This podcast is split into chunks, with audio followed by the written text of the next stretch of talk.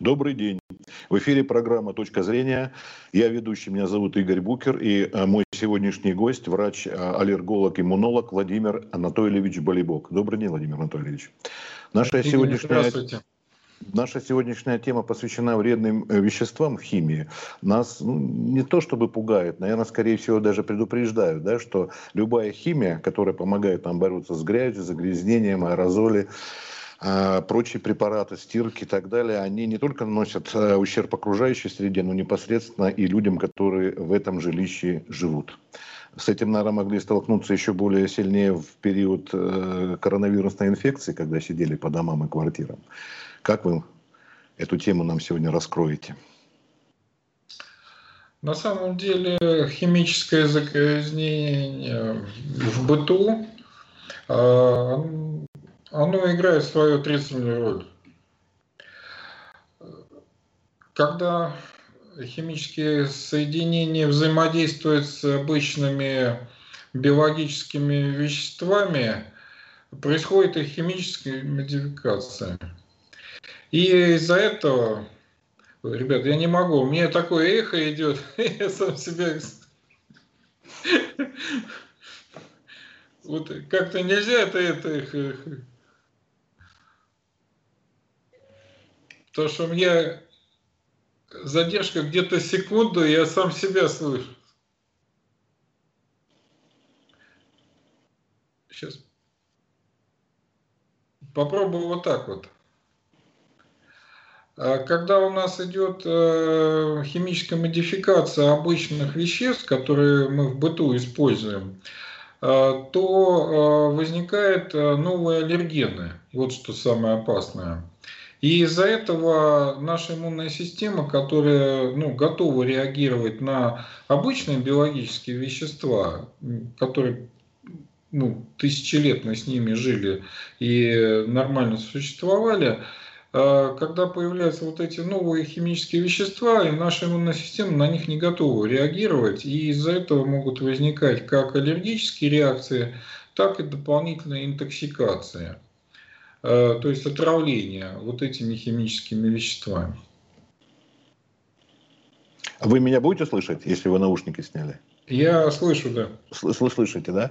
А вы э, можете объяснить, вот вы врач-аллерголог и иммунолог, вы сказали, что наносит ущерб э, иммунной системе, но аллергия э, тоже происходит из-за того, что используются различного рода химические или бытовой химии препараты?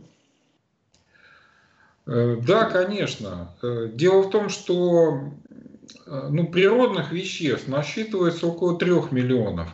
И около 10 миллионов сейчас уже искусственно синтезированных химических веществ вокруг нас присутствует. Это огромное количество за такой короткий промежуток времени, ну там за последние 100 лет – естественно, эволюция человека не настолько быстро происходит, чтобы мы могли к нему садаптироваться. Э, поэтому ну, химические вещества действуют еще и повреждающе. То есть они, внедряясь в наши клетки, э, вступают в химические реакции, например, с теми же Э, хромосомами, ну, ДНК или РНК, да, и э, тем самым могут химически модифицировать их, э, вызывать какие-то нежелательные мутации. Ну, соответственно, это приводит к онкологии, к примеру. А вот скажите, пожалуйста, вы как э, врач могли бы сказать, на что нужно обратить внимание потребителю при э, приобретении такого рода химических веществ? Ну, например, я помню, что было много говорилось о хлоре, да, что вредное вещество, а еще что?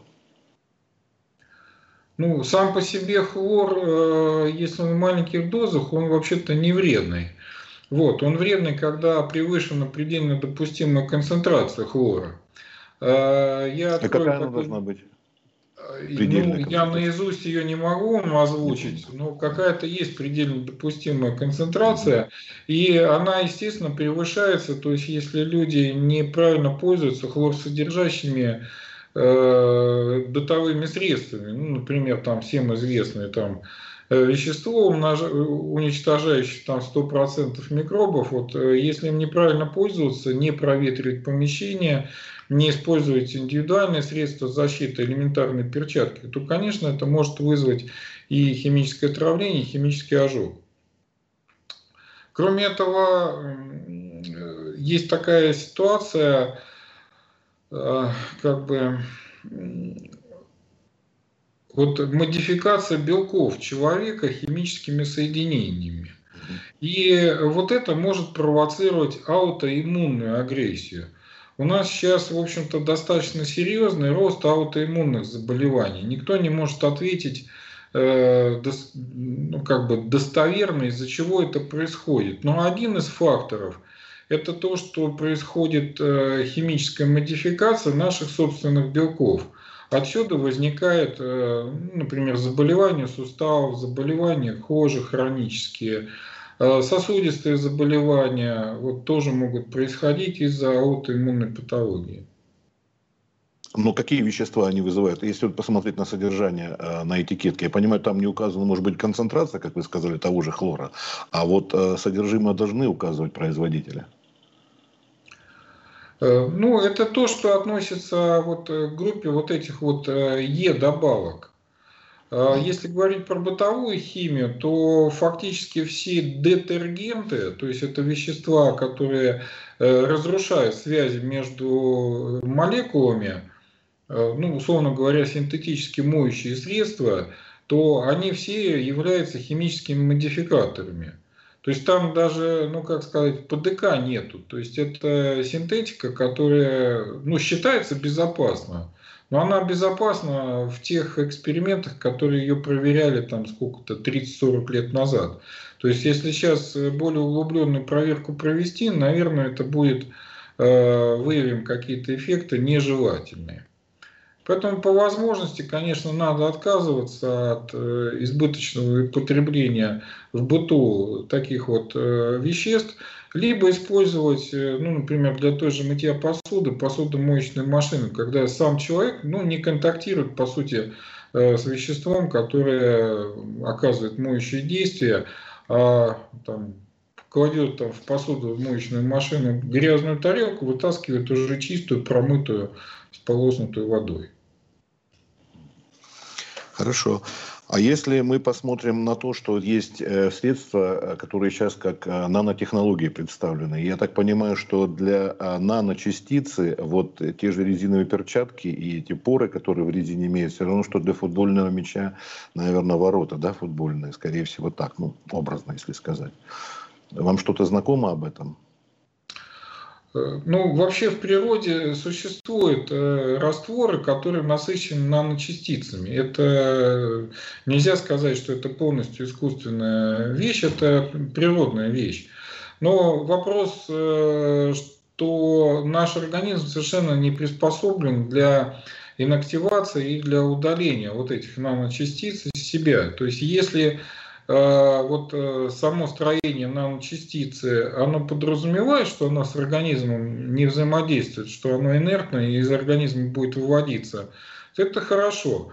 Но э, таких веществ не очень много. Ну, например, это э, оксид кремния, вот он инертное вещество, которое в виде наночастиц может поступать в организм человека и также выводиться. Вот. Э, что касается ну, новых материалов там, на основе того же графена, то мне, насколько известно, не особо это исследовалось с точки зрения вот, э, влияния, особенно долгосрочного влияния на здоровье. То есть тут пока сказать что-то однозначно невозможно, да, наука не... Ну, это новые технологии, и mm. опыт, э, к сожалению, положительный, отрицательный, он будет накоплен только через некоторое время, когда вот, э, ну, будем, будем что-то вот отслеживать или какие-то э, уже будут происходить статистические изменения вот, ну, с тем населением, которое будет пользоваться вот этими препаратами. Воду до недавнего времени, да и сейчас еще периодически в бассейнах очищают хлором, насколько известно. Да, есть другие какие-то способы, чтобы избежать контакта с хлором? Или это невозможно? У некоторых даже просто запах стоит, как заходишь в помещение, чувствуешь, что там пахнет хлоркой. Ну, хлор не самый худший из э, очистителей. Конечно, лучше было бы, если бы использовалось озонирование, то есть э, озон это активный кислород. То, что касается высокомолекулярных там очистителей, вот, я их не могу назвать, потому что ну, это как бы из, не, не моя область, это больше гигиенисты вам назовут, mm-hmm. то ко мне вот приходят пациенты, например, которые там в бассейнах что-то вот испытывали, больше, конечно, они жалуются на то, что раздражение из-за хлора, вот, э, когда концентрация хлора выдерживается нормально, то есть это вот э, происходит, когда хорошо контролируют э, бассейны, то в принципе проблем не, вызыв... не возникает. А зонирование это достаточно дорогостоящая да, процедура, поэтому используется реже?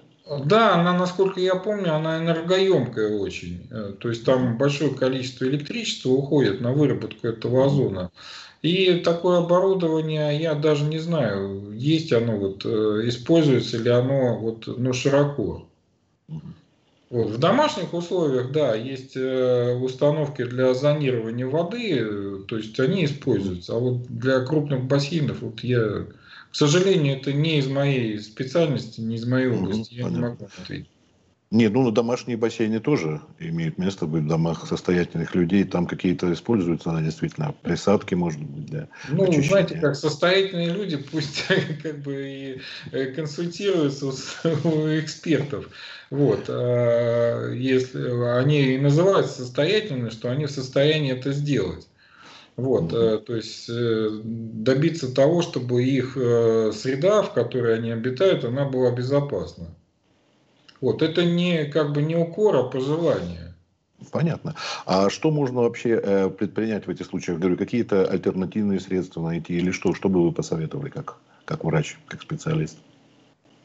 Для бытовой химии вообще не, не про ну, бассейн уже речь. Опять, опять понимаете как, э, вот, э, ну, индустрию не развернешь вспять. То есть, если у нас индустрия ушла по поводу дальнейшего создания синтетических материалов, то э, ну, развернуть вспять ее невозможно.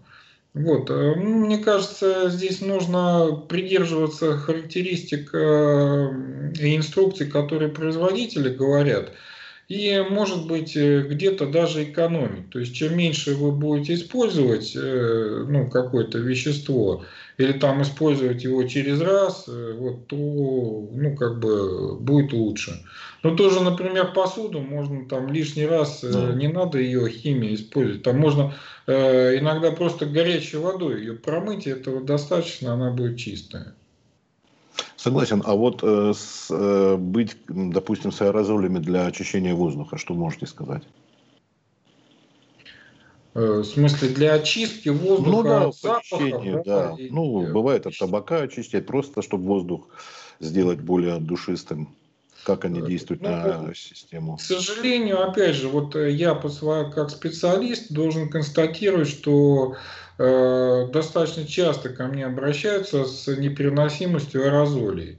Вот. Это касается и самих аэрозольных упаковок, и даже просто запахов. То есть если интенсивный химический запах, то он может э, вызывать раздражение дыхательных путей, а раздражение, если постоянно оно происходит, оно ведет к воспалению и, соответственно, будет э, развиваться какая-то патология. Но самое банальное – это ну, аллергический насморк. Но это касается и тех же средств, которые служат для очистки воздуха в машинах? Или только аэрозоли для помещений? Вы знаете, тут я вам не могу ничего сказать, потому что ну, средства в воздухе в машинах это пользуются в основном мужчины. Вот, а мужчину затащить к доктору, ну, это только когда уже ну, совсем в лёжку. А, вот, э, наверное, там больше роль играет э, все-таки э,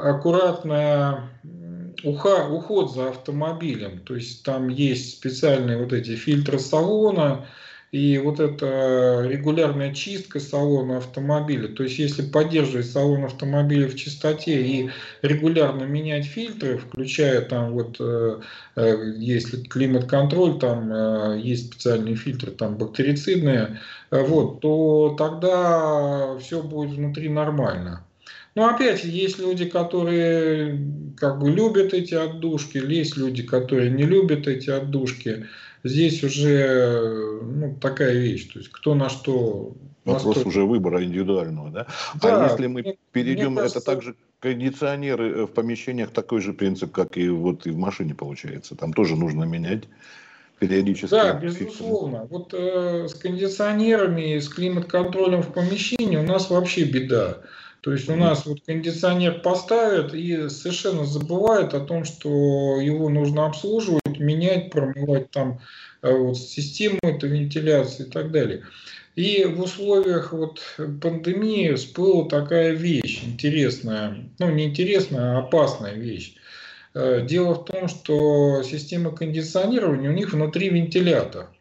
И лопасти вентилятора вот в воздухе, они, по сути дела, это миксер – который, затягивая вот аэрозоль с относительно крупными частицами, он взбивает этот аэрозоль и получается частицы мелкие. Ну, условно говоря, он затянул там, допустим, аэрозоль там 5 микрон, а на выходе у вас будет там 5 сотых микрона. То есть он порубил вот эти капли вентилятором ну, совсем в такую микро, субмикронную пыль.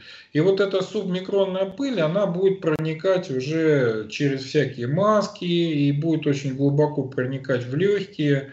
А, вот в этом есть проблема.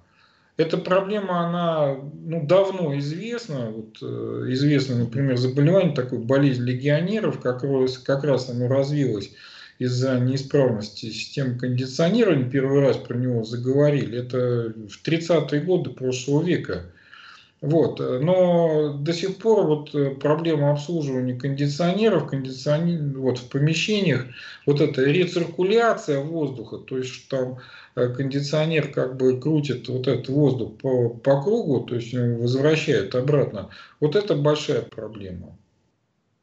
То, что ООН объявила, вначале был список около 45, кажется, номинований, потом увеличивался, и было предупреждение о том, что вообще количество таких опасных э, бытовых э, препаратов будет все продолжать увеличиваться. Это связано, видимо, действительно, как вы сказали, с развитием да, технологий и прочее, появляются новые препараты, или что тут еще может какой-то фактор сыграть свою роль? Увеличение вот этого ну, списка? Я знаю просто, что некоторые страны, они подходят очень жестко к, вот, э, к изучению веществ, которые могут или используются в бытовой химии. Вот. И в частности, сейчас возникло, например, направление, это исследование а, ну, вот, препаратов, которые предназначены для бытовой химии, на предмет угнетения противоопухолевого иммунитета. Вот э, в Лос-Анджелесе там есть лаборатория, которая вот, ну, с 90-х, с 80-х годов прошлого, года, прошлого века работает, и она там тестировала ну, там, сотни тысяч веществ на предмет того, что являются ли они, э, могут ли они угнетать Э, противоопухолевый иммунитет человека или нет. Самое интересное, что вот, э, к сожалению, там эти данные не публикуются. Вот, то есть это такие закрытые исследования, которые, может быть, они даже в интересах там а, американской там обороны проводятся. Вот. Э, насколько мне известно, в России вот такие тесты ну, бытовой химии вообще не подвергаются.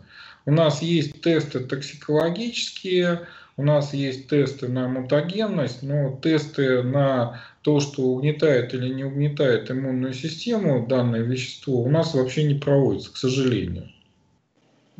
А вот что касается как раз экспорта, тут уж точно китайский, потому что восточные в основном ароматические палочки, которые там из сандала, прочего там делаются, они какие-то вызывали, у вас были случаи пациента, которые, это индивидуальная непереносимость или что может быть? Ну, знаете, парочки ароматических, да, да, которые поджигают. Да. Идет. Э, вы знаете, ну, я не могу сказать, что это очень распространенная жалоба. Э, ну, может быть, раз в несколько лет кто-то мне жалуется, что вот реагирует. Но опять, это люди, которые там их покупают и их используют. Вот. Э, это, ну, редко встречается, то есть такая как бы э, субкультура, я бы сказал, так их использования. Чаще проблема возникает э, вот с фумигаторами и вот э, с использованием фумигаторов и, соответственно, вот этих дымных э, вот, отгоняет комаров вот эти да, да, да, понятно. Э, дымовухи, как их там назвать, я уж даже не знаю. Ну, есть спирали вот. тоже поджигающиеся, да, разные. Все случаи, которые были, они были связаны с неправильным использованием этих спиралей, потому что они предназначены для открытых, э, ну, скажем так, э, для открытых пространств. Да, да. А люди их по незнанию или по какой-то глупости включали, зажигали внутри помещения, ну и просто было отравление дымом, я так думаю. А что касается фильтров для очистки, вот мы поговорили воздуха, а воды? У них там есть какие-то, вот, именно для питьевой воды, не вот бассейн, опять же, а именно есть фильтры, да, которые делают там, ну, металлы уменьшают, еще что-то. Тут какое-то воздействие наблюдалось с точки зрения медицины, негативное? Э, ну, опять у нас есть э, расхождение в стандартах. Э, ну, например, американский стандарт подразумевает, что фильтр он может только забирать из воды вредные вещества, но не должен в воду ничего выделять. Европейский наш стандарт, он допускает, что фильтр может в воду там, выделять какие-то вещества, ну, например, там серебро, ионы серебра, вот, ионы фтора, ионы йода, то есть есть такие вот варианты, например, в Западной Европе, то есть можно такие фильтры приобрести. Вот, а, ну, насколько вот я в этом направлении ни разу не сталкивался, чтобы люди мне жаловались, э, что вот они воду, например, употребляют из фильтра и хуже. Гораздо хуже, чаще жалобы на то, что вот если там человек моется обычной водопроводной водой, и вода жесткая, то после этого возникает реакция кожи, ну, по сути дела, на такую вот э, щелочную реакцию самой водопроводной воды особенно если она такая жесткая, ну, конкретно кальцинер, э, с большим карбонат, большое количество карбоната кальция содержит. Вот, э, такие вот э, вещи были. А, более того, некоторые производители указывают на лекарствах, и особенно часто вот биологически активные добавки, там вот если какие-то чаи там выпускаются, что Э, заваривать их э, умягченной водой. То есть там э, наоборот призывает к тому, чтобы использовать отфильтрованную или умягченную воду, ну, обработанную воду, не просто водопроводную. Хорошо, ну в заключение, что вы нашим зрителям могли бы пожелать, как врач-аллерголог и иммунолог? Есть небольшой секрет такой вот для современного человека – то есть из себя вот эти вещества, которые вы накапливаете, их нужно выводить. Значит, первое, что это пейте чистую воду как можно больше. И второе, это использование веществ, которые называются адсорбенты. Адсорбенты, ну, всем известный там активированный уголь, правда, его долго нельзя пить. Но у нас э, в аптеках большое количество адсорбентов. Э, Энтеросгель, ну, например, есть. А? Энтеросгель. Э, Энтеросгель, он как бы больше такого лечебного свойства. Я бы сказал, на основе природных волокон. Это вот типа лактофильтрум, фильтрум, энтегнин, ну, даже элементарно там кисели, вот если человек плодово-ягодный кисель употребляет, то есть там достаточно хорошая такая порция адсорбентов поглощения. То есть надо вот этим пользоваться, то есть выводить из себя как можно быстрее все, что вот химия попадает. Вот. И, и в общем-то, я опять же по своим пациентам наблюдаю, иногда там даже аллергические заболевания, вот трех-четырехнедельный проводишь курс, ну, по-научному это называется гастроэнтеросорбция, и у них э, вся эта аллергия исчезает без специального медикаментозного лечения. А сколько воды вы рекомендуете? Это зависит от веса человека, в соответствии с весом человека? Вы знаете, э, ну, рекомендаций таких вот, э, типа ВОЗ рекомендует, их таких рекомендаций нет. То есть это индивидуально. Мы обычно придерживаемся показателей 30-50 мл на килограмм веса в сутки. Но это касается всей жидкости, которую человек э, употребляет. Это и напитки, и жидкие какие-то блюда, там типа суп э, вот, или борщ, кому что больше нравится.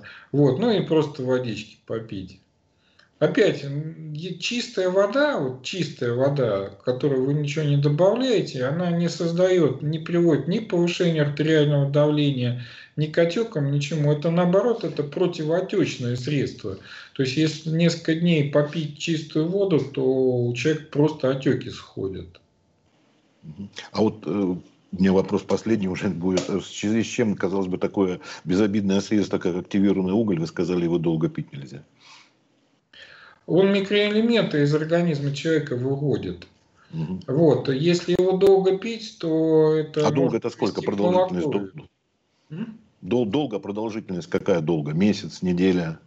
Ну, он вообще рассчитан на 2-3-4 дня активированный уголь. Если пить его несколько недель, то можно получить малокровие. То есть резкий дефицит железа и других двухвалентных микроэлементов – там медь, цинк, вот это вот он начинает выводить очень активно.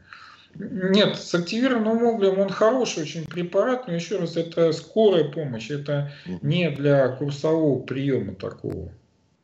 А вот есть, по-моему, белый, да, уголь активированный, уже не черный, а белый, или нет? Ой, вы знаете, ну сейчас вот от сорбентов выпускается огромное количество и на основе лигнина, и на основе пектина, и на основе там целлюлозы микрокристаллической, модифицированной целлюлозы. То есть их э, большое количество. Э, вот э, мой совет, вот не надо зацикливаться вот на одном каком-то веществе. То есть там провели курс, ну, например, там э, лигнина, ну вот этот лактофильтрум. Угу. Ну, через какое-то время можно взять там пектиновый какой-то, значит, препарат. Через какое-то время вот можно там на основе микроцеллюлозы, микрокристаллической целлюлозы имеется в виду. То есть э, это не надо вот, э, чтобы вот всегда, всегда возникают какие-то искажения вот в обмене веществ, когда вы злоупотребляете одним и тем же. Вот. И питание должно быть разнообразное, и э, вот эти системы как бы, ну, вот, э, очищения организма э, надо пользоваться разными вариантами, разными методами. Но э, вообще вот эта очистка организма, вот если так вот совсем утрированно говорить, чтобы понятно было населению, она мягкая очистка, она очень хорошо работает. Она дает вот э, как бы э, оздоровительный эффект. Большое спасибо, что вы поделились с нашими зрителями вашей, в общем, ценнейшей информацией. С нами был врач-аллерголог-иммунолог Владимир Анатольевич Болибок. Всего доброго, до свидания.